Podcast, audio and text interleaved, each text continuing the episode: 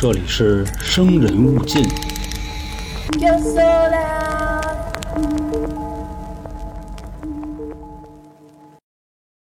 又到了咱们这个悬案推理、捕风捉影的环节了啊！大家好，我是黄黄我是老航，我是小娇，啊，这里是由春天为您带来的《生人勿近》，还是简单跟大家介绍一下啊，照顾一下新听众。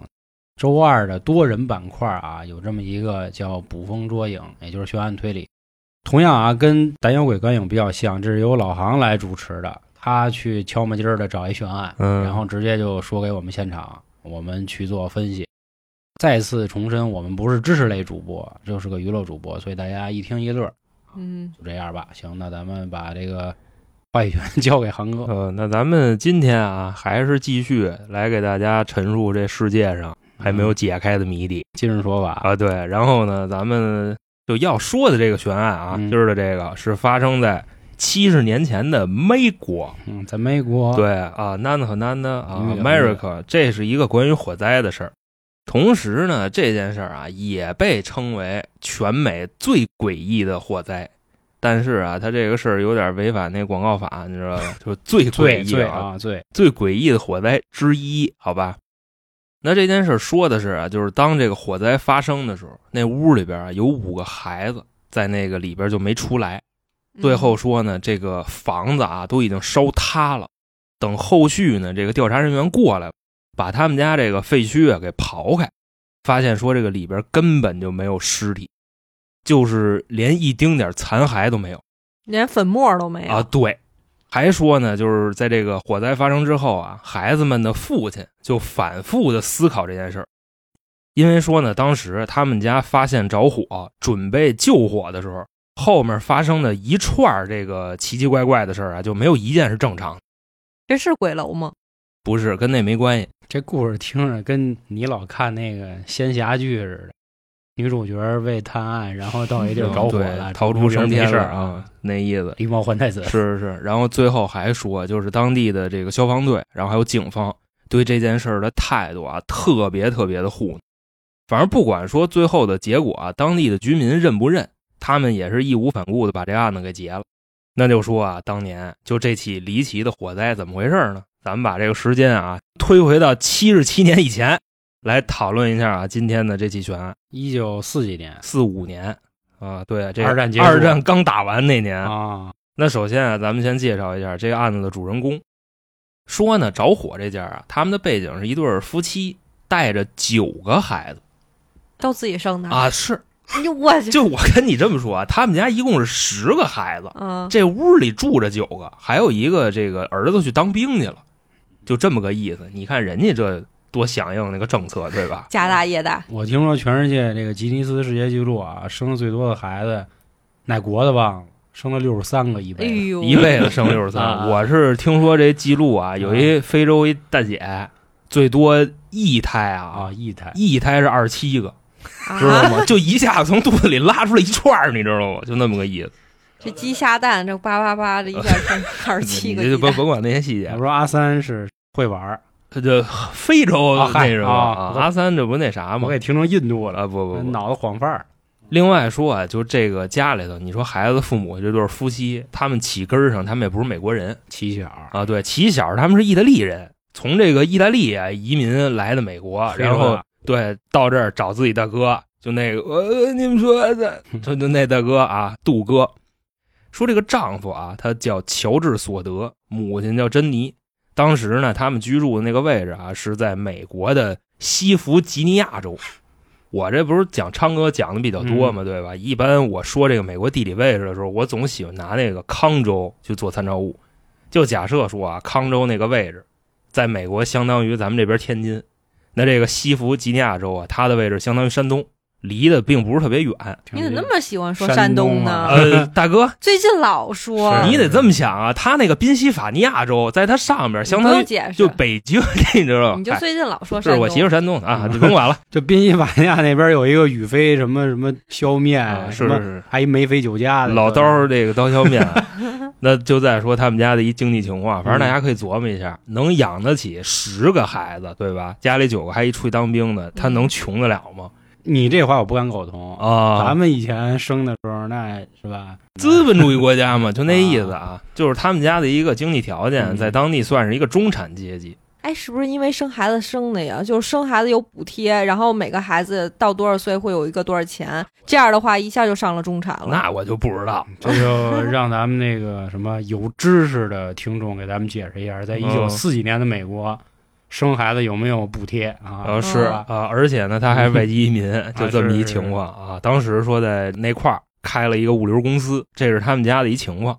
那咱们呢，直接就跳到这个案发啊，这个时间呢是一九四五年的圣诞节，十二月二十四号。这你说在美国就相当于过年了。嗯白天呢，这个父亲啊带着家里的几个大孩子，就各种各样的干活，然后开着自己家卡车出去买东西。那卡车是人家的，就蒙圈。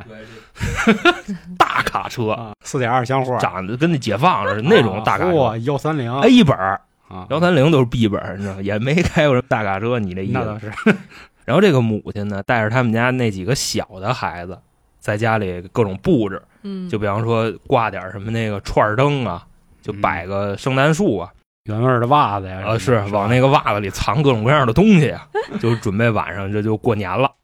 那到了晚上呢，一家人也其乐融融一块儿玩，看那个美国春晚。那等到这个十二点一敲钟，电视里喊了一声啊，大家过年好啊，就那意思，过年了，过年了。然后这一家人就睡觉了。说啊，这个时间在半个小时之后，到了夜里的十二点半，他们家的这个电话啊，就嘚儿铃就突然就响了。嗯。当时呢，家里的所有人基本上都已经睡着了，母亲呢就爬起来接电话，走到客厅，把这个电话拿起来一接，对面的声儿啊是一个女的，但是呢，就听这个声儿啊也不熟，感觉就好像是她打错了。同时呢，对面啊那个电话里边背景的声儿就很乱，就好像是类似于在酒吧呀就这种地方，有人说话，然后边上还有曲儿，就这么一个场景。妹妹妹妹，啊，对，妹妹别哭啊，不是哥哥不爱你啊，实在我妈不同意。就这个母亲啊，在愣神儿的功夫，那这母亲就问电话那边的人，就说谁呀？啊，谁呀、找谁呀、喝酒呢？结果呢，对面这个女的说了一串名字，啊就类似于什么刘娇、黄潇、于洋、金阳的，就就这这样啊。你也就会这几个名儿了。然后齐了是吗呃是三扁，这个三扁瓜啊，当时这位母亲听到这些名字，她一个都不知道。嗯，那就这个愣神儿的功夫啊，电话里边那女的就开始发出那种邪魅的笑，就说完这一串名字，就嗯类似于这样。当时给这母亲吓一跳啊，呱一下就把这个电话给挂了。看了一眼挂历，有病吗？这说今儿不是十月三十一号啊，对吧？呃，这圣诞节啊，对啊，今儿应该是十二月二十四号啊，。二十四号啊，咱们也不知道，就来这么一起儿。嗯时间啊，又过了半小时，到了夜里一点的时候，这位母亲啊睡着睡着又被吵醒了。她当时啊就吵醒她的东西，好像就是说啊，听见他们家外边有东西砸自己家房顶子，然后啊就咕噜咕噜咕噜咕噜咕噜咕噜就滚下来那种声，因为他那个房顶子瓦的那种。啊，对，瓦的，尖儿顶子就那么轱辘下去，来了则人，啊，来了则人。反正啊，过了一会儿，这个声没了，大概也就持续了几秒钟吧。这个母亲就接着睡了。又过了半个小时，到了夜里一点半的时候，这位母亲醒了。只不过呢，她这次不是自然醒，也不是被吵醒的，她是被呛醒的。嗯，提鼻子一闻，家里着火了。那这会儿呢，就赶紧啊，把自己家的这个丈夫还有一层的孩子们全给晃悠起来了，就让他们赶紧跑。刚才咱说了啊，他们家一共是九个孩子，嗯跟他母亲一层的孩子一共是四个，楼上边还有五个孩子。但是呢，现在你想上二楼，你已经上不去了，楼梯啊已经烧着了。就说那个火的幅度啊，你人想钻，你根本就钻不过去。这等于其实就是房顶着火往下走是吗？呃，也不一定是哪儿先着的，反正他醒的时候，这外边已经都着的挺大的了，哦，就这么一情况。那当时呢，这位母亲就站在楼梯口，拼命的喊楼上几个孩子，就赶紧跑啊，怎么怎么着的。但不管怎么喊啊，这个楼上一点动静都没有，也听不见这些孩子开门出来，也听不见这些孩子哭。那后来呢，父母二人啊，还有楼下的四个孩子，就真的在这屋里已经待不了了，让烟给呛外边去了。他们就想从外边救家里现在剩下这五个孩子。那他们几个人呢，就出去以后啊，有去仓库拿电话报火警的，有去这个院里搬梯子的，还有去找水桶灭火的。不过接下来啊，一连串奇怪的事儿就发生了。首先说呢，有一个人啊去仓库里边打电话报火警，拿起电话之后啊，他发现那个听筒里边没有声儿剪了呗。啊，对，嗯，就那意思是什么呢？就电话线应该是断了，但是呢，看那个电话头上啊，电话线是插着的，就指不定这个电话线从外边哪儿断。嗯那发现自己家电话不好使呢，直接这人就跑到邻居家去接电话，结果邻居家的电话线跟他们家那个一样，嗯也是这种情况。那再说啊，刚才有一个孩子去搬梯子，白天呢布置家的时候啊，他明明记得这个梯子放在了一个地方，可现在啊这把梯子怎么找都找不着了。那当时呢，他们家的父亲一看这个，就准备说开家里的卡车，开到那个房子底下，然后爬车顶子那么上去。结果说啊，去了仓库拿钥匙，他们家那两辆卡车没有一辆能打着火的。那这个也很奇怪，因为白天他父亲还开着这两辆卡车出去买过东西，但不知道为什么到了晚上，这俩车一个都打不着火。那最后说啊，那个去拿水桶的，当时呢找到这个水桶的时候，心都凉了。那水桶是一大冰坨子，就这大冰坨子跟里冻的那结实啊，就怎么弄都弄不出来。你要是愣砸的话，就那铁桶你砸的话就砸漏了。嗯，砸坏了，也不知道是谁啊，就把院里那个水桶给装满了，然后那个水还没倒出来。那现在就说呢，父母加上这四个孩子，一共六个人，一点办法都没有，而且说他父亲就尝试过爬墙，把胳膊还给划一大口子，就在院里边啊，就哭得声嘶力竭，就看着他们家这栋房子那么哗哗的烧。最后说，这个房子燃烧了将近一个小时，哗，塌了。那到了第二天早上啊，警察跟消防员都来了，这现在这已经烧得干干净净的了。说其实啊，就是在这个火灾发生一个小时之后啊，他们家这边有路过的人联系到了消防员，嗯但是呢，由于那天晚上是圣诞节，人手不足，来他们家的时候啊，已经是火灾七八个小时以后了。那当时呢，消防员来了，这边的居民就质问他们，就是说你们现在来有什么用呢？效率也忒低了。啊，是啊，消防员们呢就说这个很抱歉，他们这个脾气也很大，说我们一宿没闲着。妈呀，这好几场啊！当时我也纳闷儿啊，就他们那边不放炮，就为什么一宿不闲着呢？就可能屋里捅炉子闹的。或者说这个过年人手不足，嗯，再或者啊，这个省着别人杠咱啊，说一句，刚才我们一直说圣诞节，但是提的日子一直是十二月二十四号，这是平安夜。但是其实圣诞节理论上强算可以算三天，这之前我单人节目说过，二十四号平安夜，二十五号圣诞，圣诞节，二十六号狂欢夜啊，所以二十六号毛主席诞辰，啊，好 是吧这个是非常重要的呃，非常重要的啊。嗯，就消防员他们那意思，就我们也没闲着，但是我们来了，至少能帮你们查清楚起火的原因啊，对啊，至少不至于冤死那啊。是说完这句话，直接上那个废墟里边就去翻去了。结果啊，翻了一会儿，有一个消防员出来对这对父母说：“我们把这堆废墟已经翻遍了，根本就没找着这底下有什么尸骨残骸。嗯，但是呢，反过来又一说，琢磨着可能是这个火势太大了，给这个人烧化了。那之后呢，又跟他们说，这个起火的原因是啥呢？是电线短路，也不知道就哪根线搭错了引发的火灾。就电话线着了电话线不是啊，断的是我知嘛是吧那根据啊当地的这些消防员给警方提供这个现场的报告，这案子就结了。但是啊，他们不管附近居民认不认这个结果，直接就啊就结案，谁说什么都没用，哦，也并没有找到这五个孩子的尸首。不过还是宣告他们就已经死亡了。那事后呢，这个夫妻二人啊，他们就琢磨这事儿，就仿佛说火灾发生那天就没有一件事儿是正常的。就没顺的，呃是救人的过程中，什么什么东西都不好使。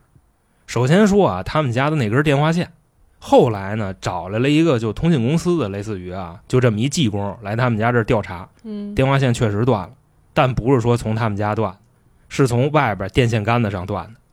而且呢，修电话线的来了之后啊，告诉他们这个断点是人为切开的，因为说这个切口非常整齐，也不嗯像是老化，也不像是风刮的。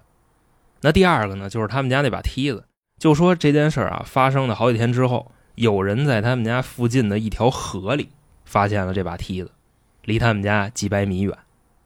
那第三个呢，就是那两辆卡车为什么点不着火？有附近的邻居啊，就告诉他们说，当天晚上看见有人拿着个工具箱在那俩卡车中间晃，干嘛呢？不太清楚。第四个啊，消防员啊告诉他们起火的原因，因为是这个电线短路什么的。嗯那这位父亲呢，就突然之间想起来，前阵子家里啊来过一个人，因为他们家是开那个物流公司的，可能是这哥们来他们家找工作。后来呢，聊着聊着啊，这哥们就跟父亲说：“说我感觉你们家的这个电路啊不太妙，可能会发生火灾。”那这个父亲呢，一听就急了，为啥呢？说他们家这么多孩子，发生火灾我可担待不起。于是乎呢，就找了一电工检修他们家电路。那结果找来这电工呢，检修一遍，告诉他根本就没事儿，等于说呢，之前找过修电线的，就火灾发生不久之前啊，那现在消防员跟他们说是电线短路起的火那应该找一下那个电工啊。啊，是啊，但是后来这人儿可能就找不着了。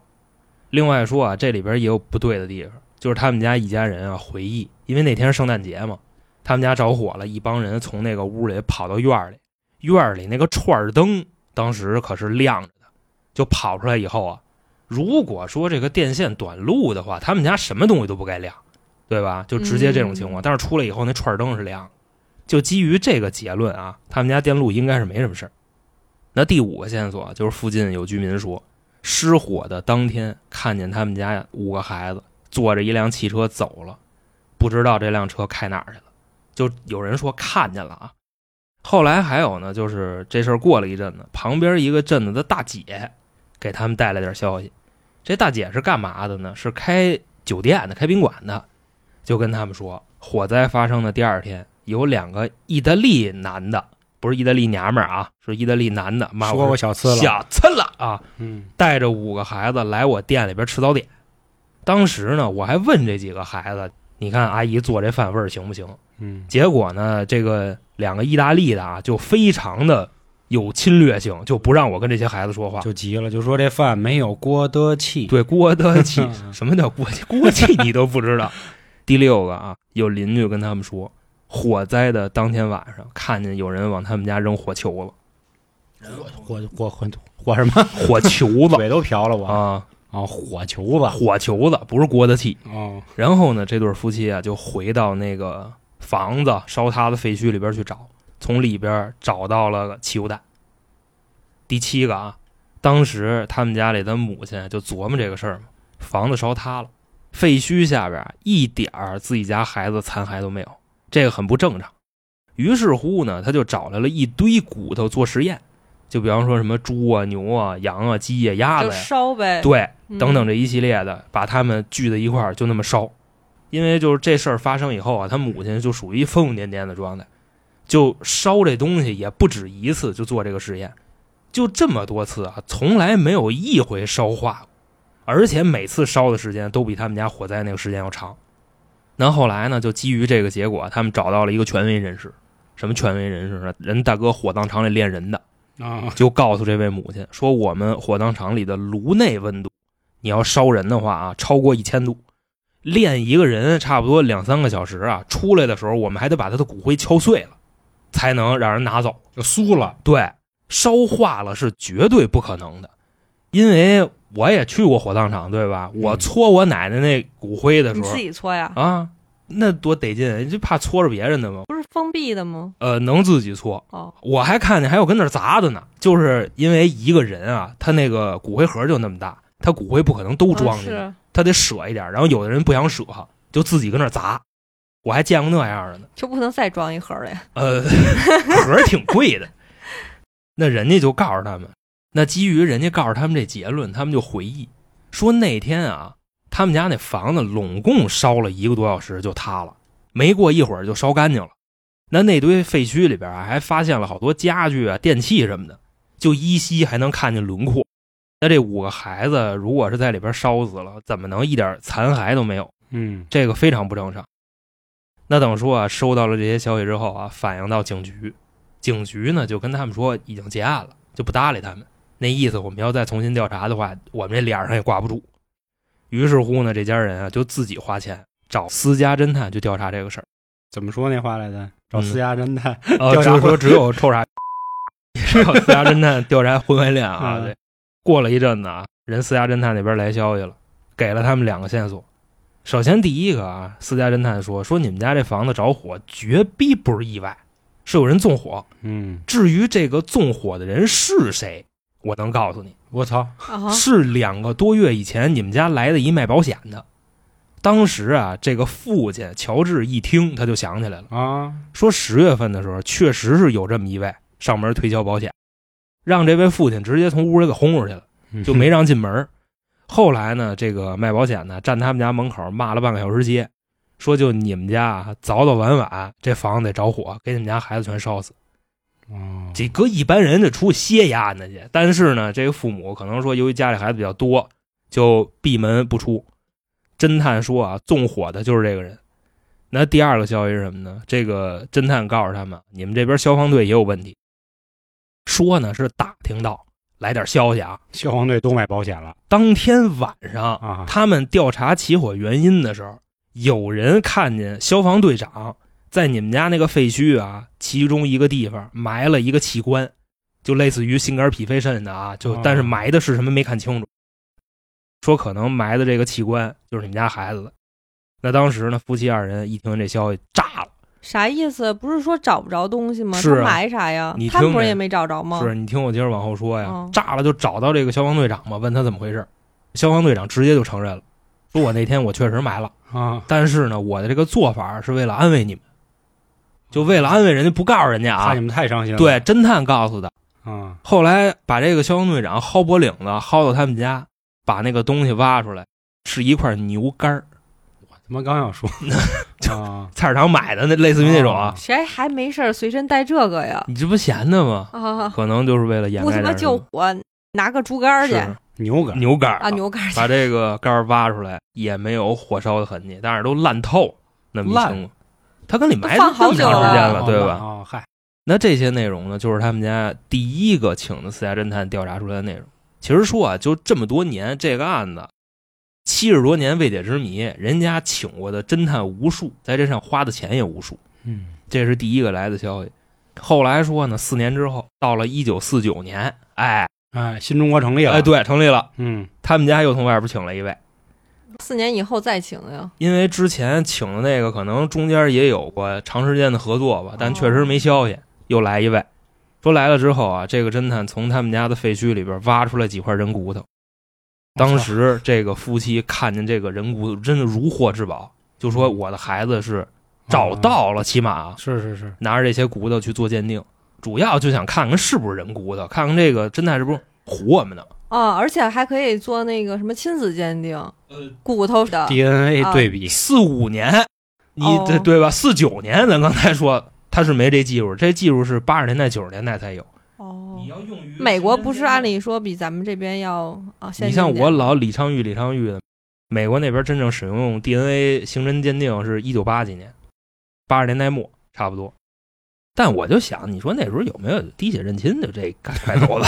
都就剩骨头了，没他们可能没看过《大宋提刑官》。啊，我倒是你说他们可能没看过《九品芝麻官》，是这个常威了吧？你想啊，这夫妻二人拿着这些骨头去做鉴定，嗯确实人骨头，而且还是人的脊椎骨，就那个，一坨一坨，就跟咱那红烧牛眼儿似的，嗯就就长那模样。知道知道，但是啊，有两个地方不对。首先，第一个啊，这一堆骨头的骨龄是十七岁到二十岁，他们家失踪的那五个孩子是岁数最小那五个，哦最大的才十四，剩下的十二岁、九岁、八岁、五岁。那你不能说人死了，对吧？他骨头还长啊。嗯，咱就算说这是他们家十四岁那孩子骨头，烧死了以后跟地里还接着长，然后验骨龄验的十七岁。那第二个啊，这些骨头也并没有被火烧过的痕迹。嗯。那你要这么说呢，我严重怀疑这些骨头就那私家侦探唬他们骗他们钱，啊，对吧是是是我也这么想，啊。但是当时确实没有滴血认亲这个技术，嗯。这骗就骗了。那再往后说啊，这个时间跨度就非常大了。案发的二十三年之后，有这么一天啊，他们家人收到了一封信，打开一看呢，这个信里边是一张照片父母二人啊，看见这张照片，第一眼直接就崩溃了，就哇哇的开始哭。五个孩子，一个说这张照片上就只有一个人，看那模样啊，二三十岁，就二十大几、三十出头，跟失踪那五个孩子里边的第三个特别像，怎么排名第三了？就岁数，因为我刚才说了嘛，十四、十二、九、八、五，是那个九岁的，跟那个特别像。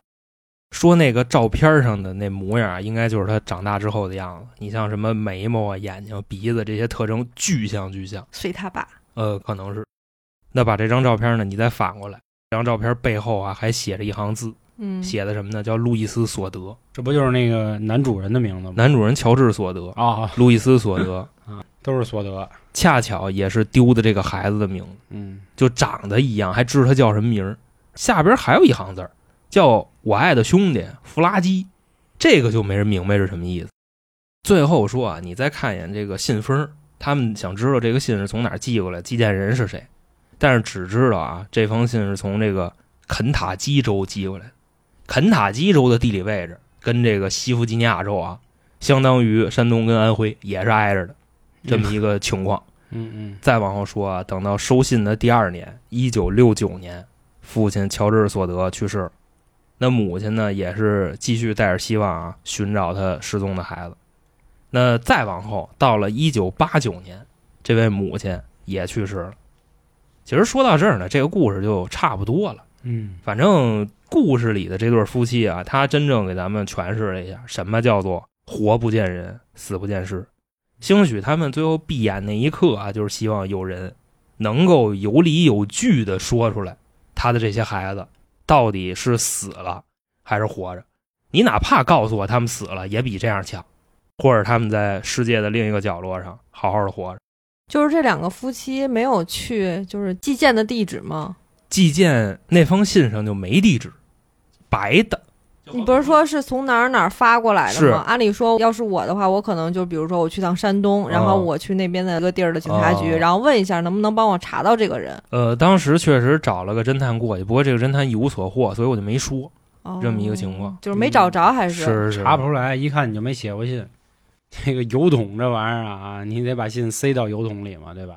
你只需要告诉别人你寄到哪儿就行。嗯然后呢，你至于说你的发信件是哪儿不重要，就是你写那个发件地址，只是为了方便给你退回知道我为什么娇姐会这么想吗？嗯。因为职业病，啊。卖周边的时候发快递他发的，他那上也老得写咱们的那个发件人，人顺家丰实名对认证，拆开以后哦看的可仔细了，看你里边有没有那个那韩哥什么油什么的，你知道吧？无缝广告了。那我既然说到这儿，我就说一句，哎。咱们有周边啊，关啊有周边。注咱们的微信号嗯，“春点”，就在底部菜单栏就能找到啊。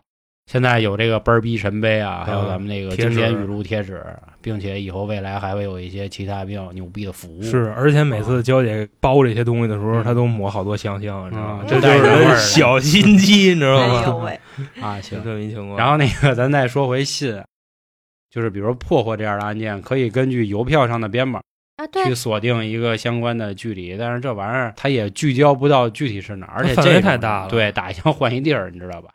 所以比较麻烦，其实。那怎么着？你先来。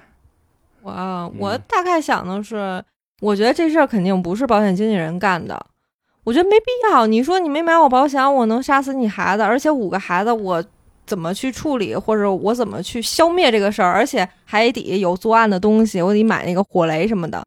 我觉得可能就是早就有预谋，就比如说是嗯其他的人有预谋，然后觉得他家孩子太多了，我卖他家五个孩子其实也没什么，然后制造了这一起的一个火灾。然后中途的时候，不是说有邻居看见五个孩子被车拉走吗？嗯我觉得那应该就是事实。这个我觉得也没什么可分析的，只不过就是说把这些孩子卖了以后分到哪个地方，大家不知道。五个孩子也没法，可能就是一直被监控着，然后无法跟就是现有的亲人进行联系，或者是以及给他们一直在洗脑，让他们忘记自己还有自己的亲生父亲跟母亲。其实就是他们被卷走那几个孩子啊，不是刚才说了吗？十四岁、十二岁，除了这俩，那仨都不到十岁，还重新洗礼一遍，这个是非常有可能的，就这种事儿。嗯。所以我的结论也是，这些孩子在世界的另外一地儿活着，嗯。但是呢，就是强迫他们，或者说不让他们联系父母，嗯。又给他们重新的一个生活环境。其实这个事儿啊，就是外界的普遍说法，就一个关键词是什么呢？意大利人，嗯。意大利娘们骂我是小子了。嗯。为啥呢？说首先啊，这个乔治索德还有珍妮，他们这两个人全是意大利人，然后到美国这边，哦然后慢慢的发展，这不就成中产了吗？买车买房生孩子，来绑他们那人啊，咱要说是真的的话，也是意大利人啊。那他们之间估计是就是有世仇什么的，嗯或者说可能是一些政治因素，因为你像发生这个事儿的时间，对吧？这不正是科里昂家族在那边横行霸道的时间吗？对不对？你甚至不愿意喊我一声教父，嗯这个人就是不愿意喊教父的人。啊说当时的时代背景是这样的，他经常跟当地黑手党作对，就反正说就那帮人吧，嗯就那说话都得，你甚至不那只有他这样，还 有一声教父嗯，就就那种情况。另外说啊，就刚才娇姐提到那个保险经纪人，我估计就你想，还有之前来他们家说他们家电线不好使的那人，这都是来踩点儿的，应该就是早就想弄他了。你就想他母亲睡觉那个时间，十二点睡的，睡到十二点半被这个电话吵醒了，打电话的这个女的也很奇怪。但是我嗯估计这可能，如果她跟本案有关系啊，她可能是一个正面的角色。啊，我也觉得是提醒一下她，对，后来说啊，警方确实找到了打电话的这个女的，找到了，你对怎么不说呀？但是呢，就是查不出来跟她有任何的关系。人就说打错了，你怎么地吧？不是，那你笑什么呀？我乐意，你管着吗？我喝美了那我他妈还哭啊！啊！对啊，就这么一个情况。可能姐们儿有消息，但是不敢说。对我估计可能就是知道什么，然后想赶紧把他叫醒，那意思让他就别再睡了吧，就或者咋地的。嗯然后你想整个他母亲睡了半个小时，起来又睡了半个小时，然后再被呛醒，对吧？这中间给他们家孩子折腾走，这个时间完全够了。这么一情况，你包括结合那些线索，说白了，这应该就是柯里昂家族就有预谋的弄了他一把吧，嗯这么一个情况。那就小的给嗯正白乌拉萨虎爵长都懂是吧？嗯，世袭左领监云继云位，基贝了，嘎图会拉哈多罗云贝勒。那给您说一说，呃，这个我我先我先跟各位听众说一下啊，这确实黄老师这套词儿他比较自嗨，一步之遥这个梗出自就是文章在前面，姜文那个对在刚才我们一直也在说这个嗯郭德启啊，就是我让一个意大利娘们儿骂我是小子了。啊，文章这段的演绎还是挺威风的啊啊。。其实我觉得大家分析的都差不多了，然后我可能顶多跟你们细节不太一样啊。刚才老航提到这个黑手党的事儿，确实在一九三几年的时候，因为我正好前阵子刚看完那个《浴血黑帮》啊，啊，当然他是讲的英国剃刀党啊，是。讲的不是美国小帽、对。西装、摆楼打是吧？嗯？T K 不拉的这这那，TK 不拉，但是确实那会儿嘛，咱们也都知道，美国是一个移民国家，这个意大利人过去成立了自己的小组织，嗯是。啊五大家族也确实没毛病。然后在三几年的时候呢，人家也成立一委员会，就那意思，虽然咱们干的是黑的，但是咱们也得守规矩。他们那是商会是吧？我跟你说，这个商会啊，啊，就全是各地的大哥。杜哥，你像什么 杜哥，黄哥是你包括咱看上海滩，对姚哥对，说的就是全他妈商会。都是打着一个所谓比较好的旗号嘛。然后至于说这个中产兄弟叫索德这哥们儿啊，嗯他可能跟当地的黑手党确实有那么点儿梁子。然后至于说是不是说一定要报复他们啊，我是另当别论的看。我更认为呢，其实今天这事儿稍微可能有点会惹祸啊，拐卖人口。因为美国现在差不多三亿多人吧，实际上他们拐卖人口还是非常厉害哦对，那个再补一句啊，之前咱们说的那个妇幼保健医院加拿大那档子事儿，啊二战的时候一孩子能卖一万美金，啊！嗯主要是什么人呢？因为领养的话啊，他们那边根据信教不一样，领养可费劲了。嗯犹太人领不着孩子，然后他们还有钱，那就买呗，急急急了就是。所以他们家生孩子多，而且楼上又没有大人，直接给对掳走是最方便的嘛。对。然后你再包括这个火灾一系列这么多巧合结合在一块儿啊，所以我更多觉得应该就是，呃，梁子为辅，就是梁子可能只是一个确立目标方式，嗯，哪怕他天天跟黑手党关系也特好，也给人递梨什么递香蕉、递苹果的，但是我看你们家真真切切有九个孩子，嗯，那我这钱我不挣白不挣。嗯然后所以把这几个孩子就直接就给撸走了。其实说白了，估计扔汽油弹的时候，这些孩子就已经在对对车上了对对对对，已经走了，我肯定我甚至觉得第一个电话的时候就已经没了，他只是为了探一探，看看这家人到底睡没睡踏实，然后早就弄好。至于其他的当地的部门，那就没得说了，这个肯定都连上了吧。或者说，嗯其实就是他们罩着他，对吧？咱也看过那么多黑帮片儿，咱也都明白怎么回事儿。但是我最后说一句，就是稍微有点装逼的话啊，就如果这几个孩子真的是被买到一个比较好的家庭啊，其实未尝嗯他也不是件坏事儿。起码没死嘛。对，但是结合到某些地区啊，某些人口大国，那就比较麻烦嗯，卖的啊，嘎是胡灰拉达云集对对被子那儿去对了啊对对，然后有些甚至大学生是吧，挺好的生活，最后也没了，还得拴着你啊，不能多说，不能多说。刚才老航随着案件往后讲，我就越来越发现，我操，这期有可能要给咱惹事儿，所以就不分析了，只说说漂亮国这点儿、呃，这个破事儿。还有一个就是惹事儿的因素，这个案子知名度非常高，因为他哦已经都七十多年未解之谜了嘛嗯啊。其实我觉得这都不是未解之谜，只不过就是说想知道这些孩子具体在哪儿，或者是让警方，或者是让国家给一个正面的答复。但是现在国家和警方根本就不给你正面答复，所以没悬案，给不了，天生的。所以他要说悬案其实大家都明白是怎么回事儿，只不过不知道在哪儿嘛。就是装糊涂的高手嘛，这个事儿说不清楚。嗯对对，因为美国还是那话，他们拐卖人口非常严重，并且他们拐卖人口的就是主要年龄层一半儿都是未成年人啊，所以这个大家自己去琢磨一下吧。然后另外，您还有什么这个其他剑走偏锋的思路啊？咱们也可以在评论区留言，但是就说一个点啊，就是咱们尽量不侮辱别人，咱们可以去发散，这些都没问题。因为现在随着咱们这个系列做的越来越多啊，有很多小哥们儿，他的那些思路还是挺有意思的，啊实话实说。就比如上一集老航讲那个保加利亚那兄弟去看球什么的，然后啊人家分析了一些，我觉得说的也在理，哎，咱是不是可以把他们分析的说出来，啊，然后让大家也都哦听听？下回下回下回善见评论好这也是好好事行行，那没问题，那这个就记下来了。我们到时候咱从应该是十一月，咱们就把一些比较精彩的这个柯南们啊，咱们都给你们展示出来。行，那关于今天的节目啊，就到这儿。中间那广告再记着点儿，关注他们的微信号啊啊，大家就能这个购买周边也好，或者是咱们其他的一些这个特别的啊，特别的那个节目 节目啊，好吧就主要这个硬核的跟狠活儿都在那个特别的里边儿。对，对对，行。那感谢今天各位收听，拜拜。拜拜。对